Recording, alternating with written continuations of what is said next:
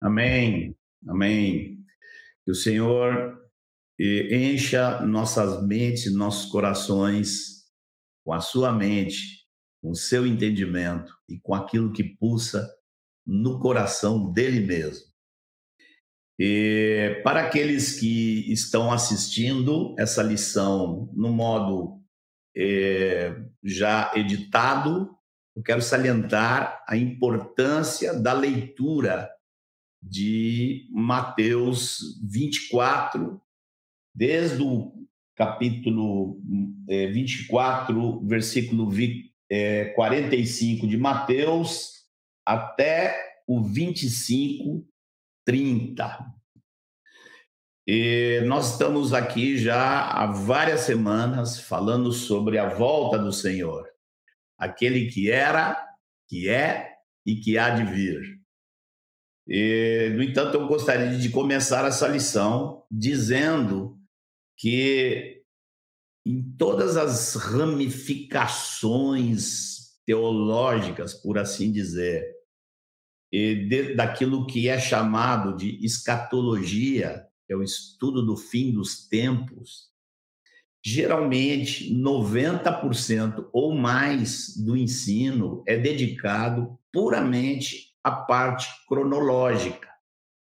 E nós queremos lembrar que os ensinos das profecias sobre o fim, eles contêm dois elementos. Eles contêm a cronologia, que aparece em expressões do tipo logo em seguida, e então, logo após. É? Ali nós estamos vendo a, o timeline, por assim dizer, dos eventos cronológicos mas essas, essas palavras elas estão sempre muito focadas em admoestações. E o foco principal de Jesus e dos apóstolos sempre foi gerar nos seus discípulos vigilância e preparo para a sua vinda. Então, e o foco quase sempre terminava com questões de admoestações. Eu me lembro que em 2016 eu me dediquei a pesquisar um pouco sobre isso. Fui avaliar os vários tipos de admoestações diferentes. E eu me lembro, na época, eu fiz uma lista de 10 tipos diferentes de admoestações.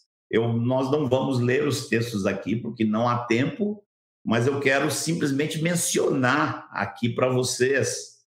As admoestações se compõem de advertências, avisos, lembranças, convites, transmissão de valor e de identidade.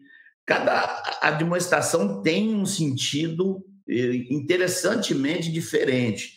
Esse de Malaquias 3,17 é tão rico que eu acho que esse aí a gente vai ter que ler aqui, se for possível colocar no ar agora. Olha o que diz o Senhor lá em Malaquias, lá em Malaquias 3,17. Eles serão para mim particular tesouro naquele dia que prepararei, diz o Senhor dos exércitos. Poupa-los-ei como um homem poupa a seu filho que o serve. O que, é que você pensa? Não de a gente saber que o Senhor é o nosso maior tesouro, mas o que, que você pensa sobre essa possibilidade de você e eu sermos um particular tesouro para o Senhor? Continuando a lista, e depois de valor e identidade, nós vimos ainda consolo, encorajamento, desafio, promessas e preparo para um momento assim grandioso, aquele momento apoteótico do final. Se der para você botar essa listinha de novo aí, já não sei se cabe, mas para que todos que queiram dar uma olhada nos textos poderem é, tirar um print da tela aí. Bom, o que, que nós estamos observando hoje, então?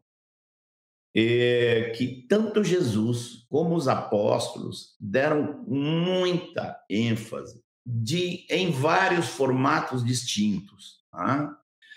Paulo falou daqueles que, em relação à vida do Senhor, aqueles que amam a sua vida. Né? O escritor de Hebreus fala daqueles que têm essa esperança como âncora da sua vida. Tiago fala sobre ser pacientes.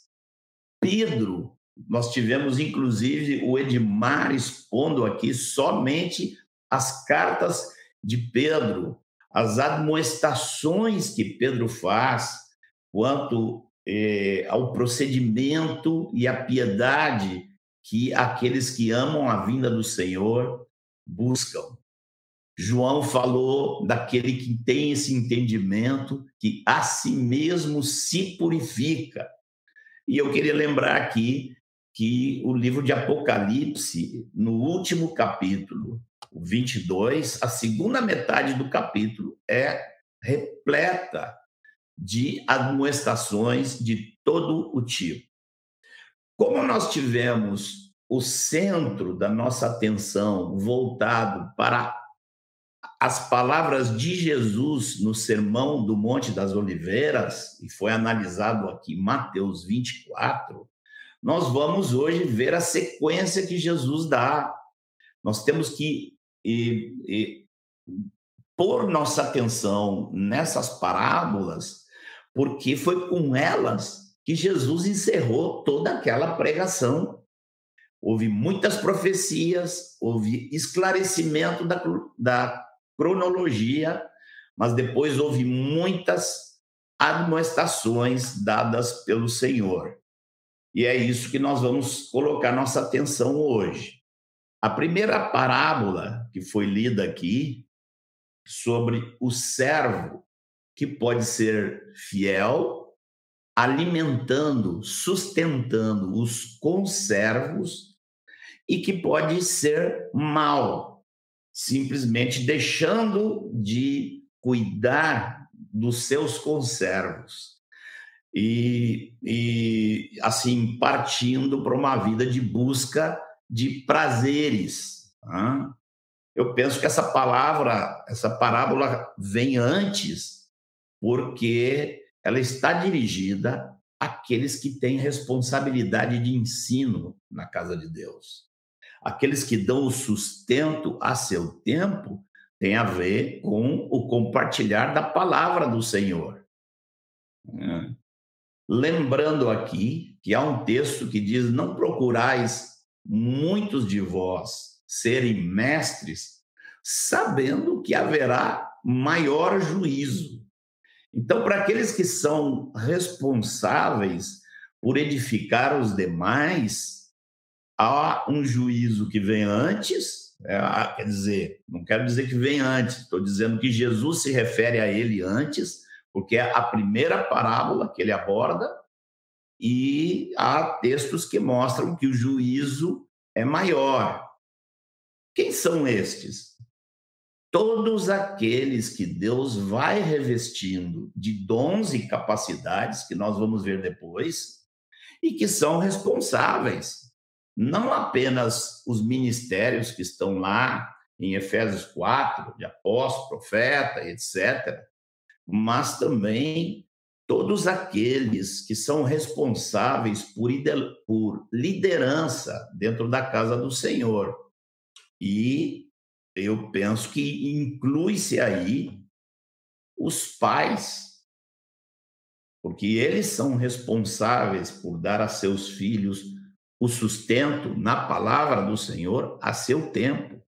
Eu penso que aí inclui os maridos, o sacerdote da casa, conforme a palavra do Senhor. Vamos para a segunda parábola, a parábola das dez virgens. Essa é visivelmente para todos.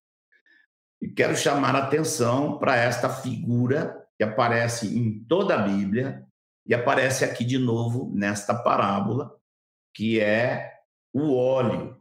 Tá? As lâmpadas precisam de óleo para continuar acesas. E nós sabemos que nas Escrituras o óleo é um tipo do Espírito Santo. Então, a que está se referindo aqui nesse nesta parábola? Porque quando nós vamos analisar a obra de Deus nas escrituras todas, nós vamos descobrir que ela é feita toda pelo Espírito Santo. Está em toda a ação de Deus aqui na raça humana, há sempre há o agente principal que toma a frente é o Espírito Santo. Né? E é ele que convence de pecado, é ele que revela Cristo aos nossos corações, é ele que, é ele que enche as nossas vidas com a vida de Cristo. Ou seja, não há obra de Deus e onde o agente dessa obra não seja o Espírito Santo, a tal ponto que quando Jesus começou a fazer a obra, ele mesmo teve que ser cheio do Espírito Santo.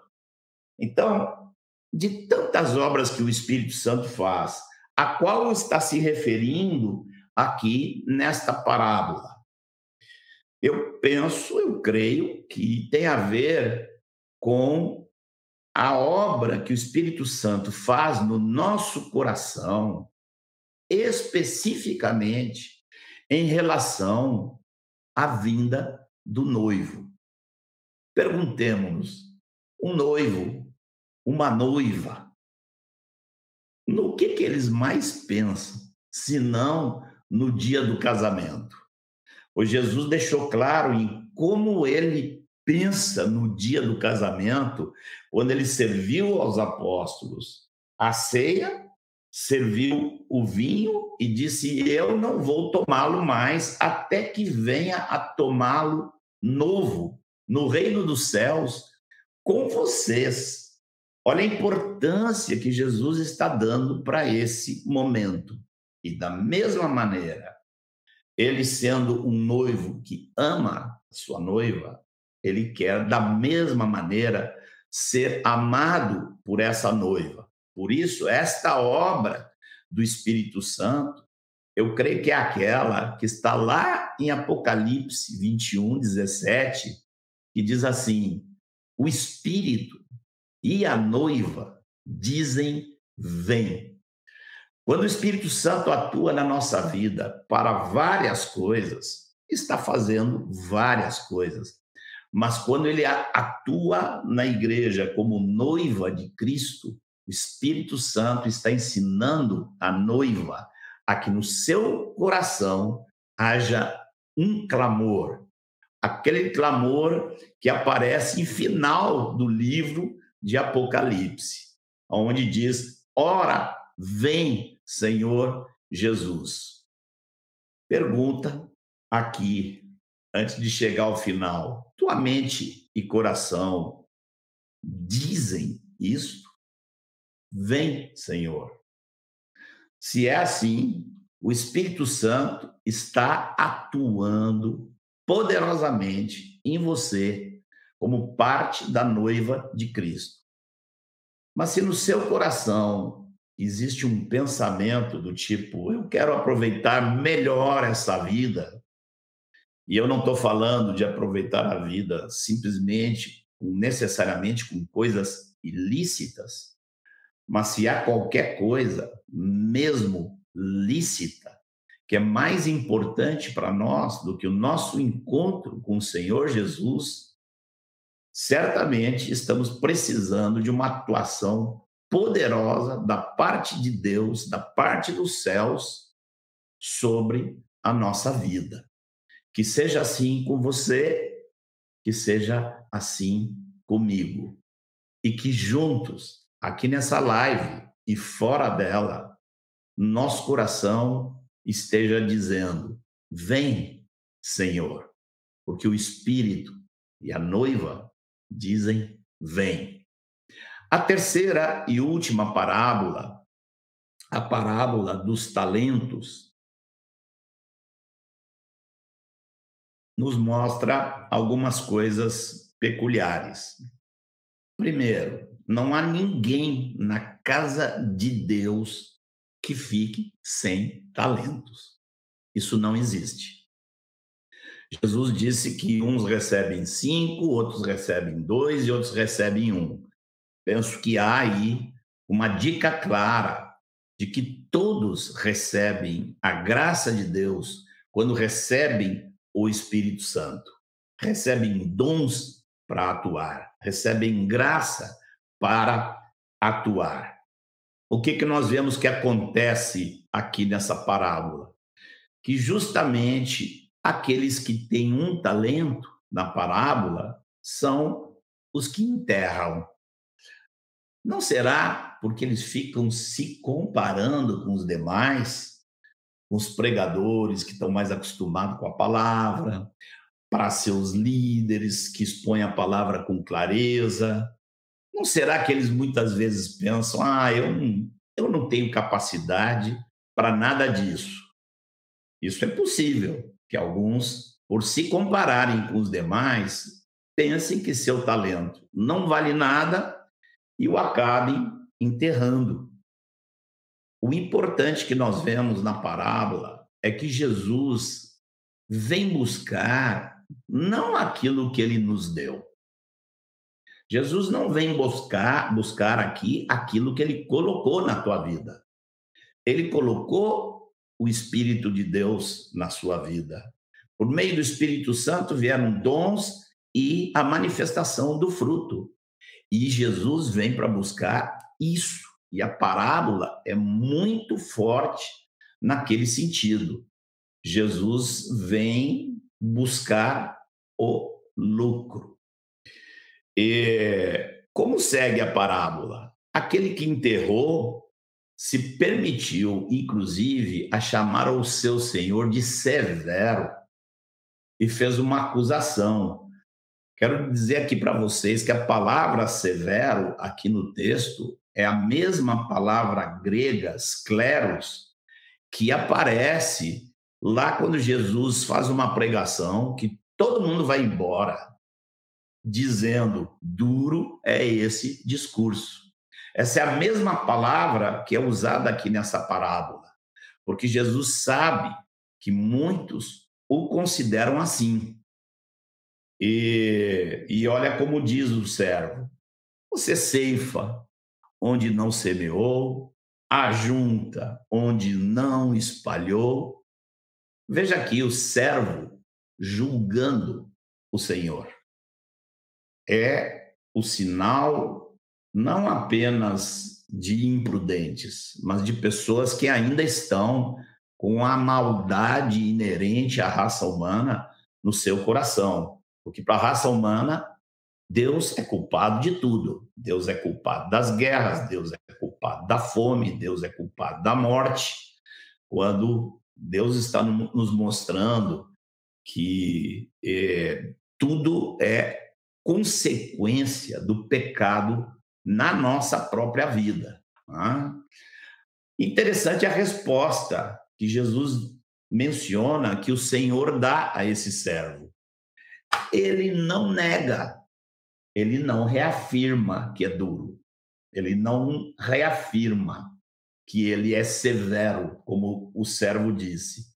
Mas ele reafirma, ele não nega que ele colhe onde não semeia. Ele e, ajunta aonde não espalhou. Ele diz: Você sabia que eu sou assim? Só que ao responder ao servo, e esse senhor o chama de servo mau e negligente. O Senhor não aceita a acusação como severo e a devolve e com palavras mais fortes, muito mais fortes. Por que, que ele reconhece que é, ceifa aonde não semeou, que colhe aonde não plantou? É simples. E Jesus não nega isso, porque desde que ele foi feito o homem, ele está dentro de um corpo. Antes da ressurreição, ele estava já dentro de um corpo humano.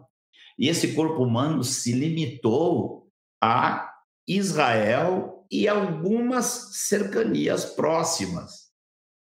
E, ou seja, tendo encarnado, Jesus ficou fisicamente limitado.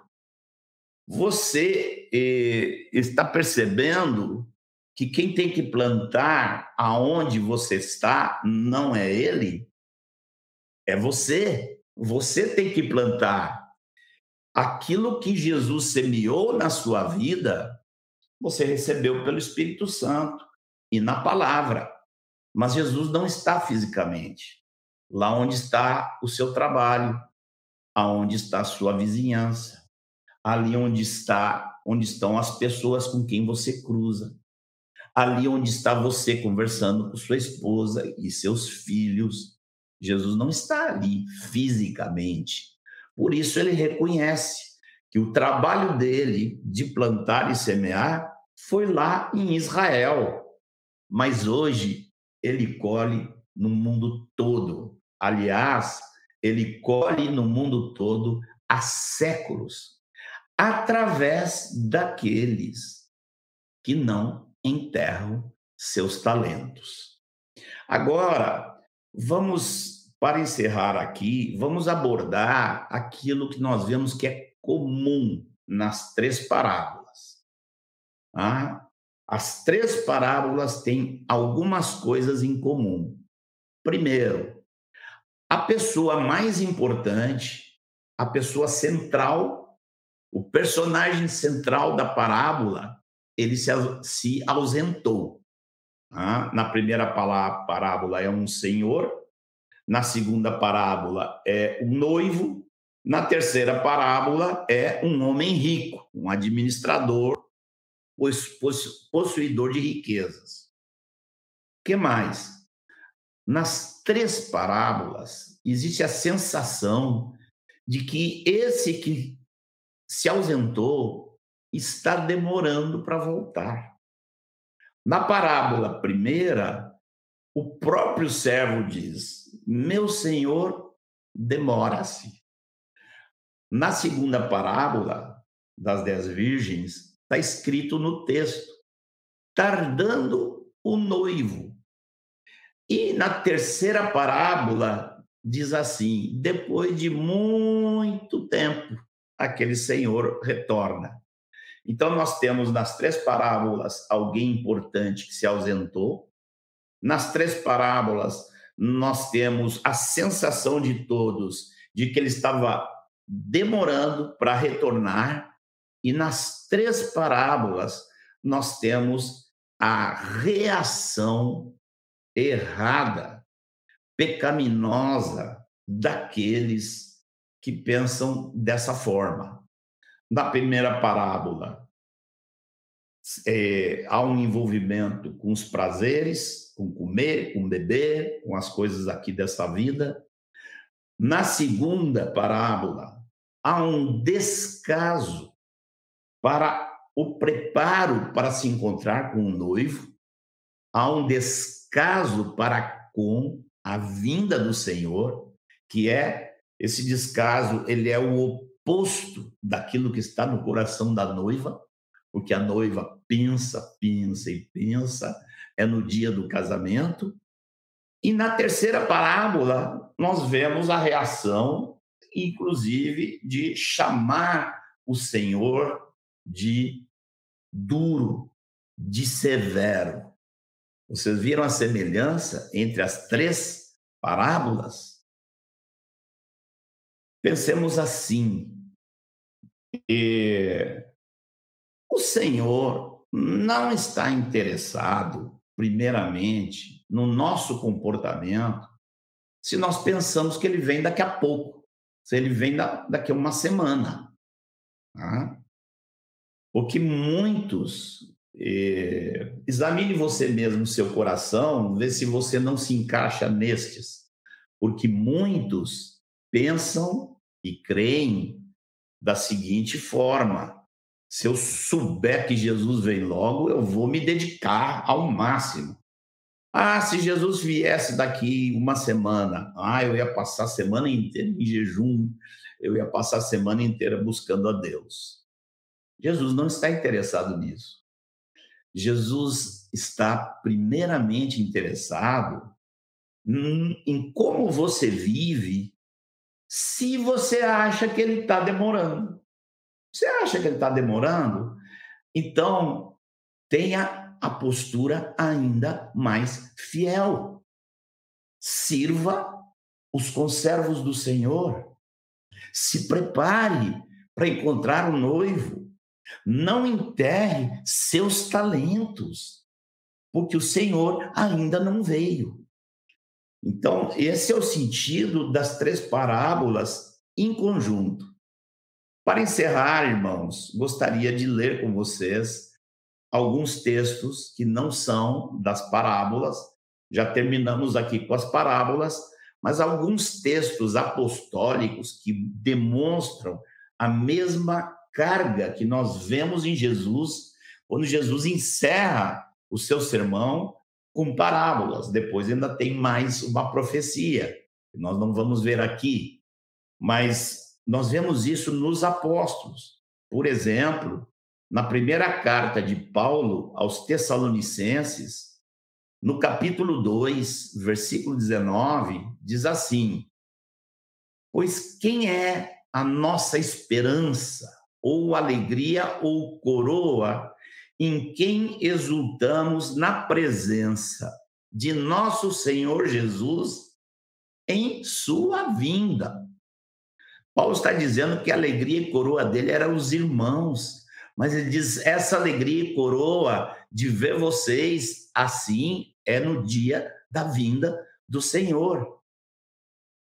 Ainda na carta aos primeiros Tessalonicenses, no capítulo 3, versículo 13, diz assim: a fim de que seja o vosso coração confirmado em santidade, isento de culpa, na presença de nosso Deus e Pai, na vinda do nosso Senhor Jesus com todos os seus santos. Ainda na mesma carta, no capítulo 5, versículo 23, Paulo diz assim: O mesmo Deus da paz vos santifique em tudo, e o vosso espírito, alma e corpo sejam conservados íntegros e irrepreensíveis na vinda de nosso Senhor Jesus Cristo. Olha quanta admoestação ligada à vinda do Senhor. Tiago também faz uma abordagem parecida. No capítulo 5, versículo 7, Tiago diz assim: Sede, pois, irmãos, pacientes até a vinda do Senhor. Eis que, o, eis que o lavrador aguarda com paciência o precioso fruto da terra, até receber as primeiras e as últimas chuvas. Sede vós também pacientes e fortalecei o vosso coração, pois a vinda do Senhor está próxima. E por fim, quero citar ainda João, em sua primeira carta, capítulo 2, versículo 28, ele diz: Filhinhos, agora, pois, permanecei nele, para que quando ele se manifestar, tenhamos confiança e dele não nos afastemos envergonhados na sua vinda. Irmãos queridos, eu estou aqui, é uma opinião pessoal, mas eu estou particularmente convencido que Deus está deixando este mundo apodrecer cada vez mais, não apenas com um, dois ou três propósitos, mas com vários. E um deles é para que aqueles que são verdadeiramente dele estejam crescentemente enojados e que a ordem, que esses, os, os que são do Senhor estejam tão enojados com a realidade deste mundo, que aquilo que é a ordem mais imperativa dentro do coração deles é: vem, Senhor Jesus, vem, Senhor Jesus. Esta é a penúltima frase do livro de Apocalipse. Vem, Senhor Jesus. Perguntas para deixar para você meditar e conversar. Conversar com quem é próximo de você, com aqueles que estão cuidando, ou a quem você cuida, ou em relacionamentos de família. Né? Três, quatro perguntinhas para você aqui. Primeira, você entendeu que o tema da volta do Senhor aborda profecias cronológicas mencionadas com muitas admoestações. Olha aqui a soma: cronologia e admoestação. Segundo, para quem Jesus dirigiu as parábolas em Mateus 24 e 25? Por acaso poderia ser unicamente para aqueles poucos discípulos que estavam reunidos com ele na ocasião? Terceiro, você ama a vinda do Senhor? Você ama a vinda do Senhor? Por último, você está se preparando para poder enfrentar tudo que há de vir pela frente. Espero no Senhor que o Senhor dê a cada um de nós respostas positivas a estas perguntas. Respostas claras, não na mente, mas no nosso coração. Que o Senhor nos abençoe.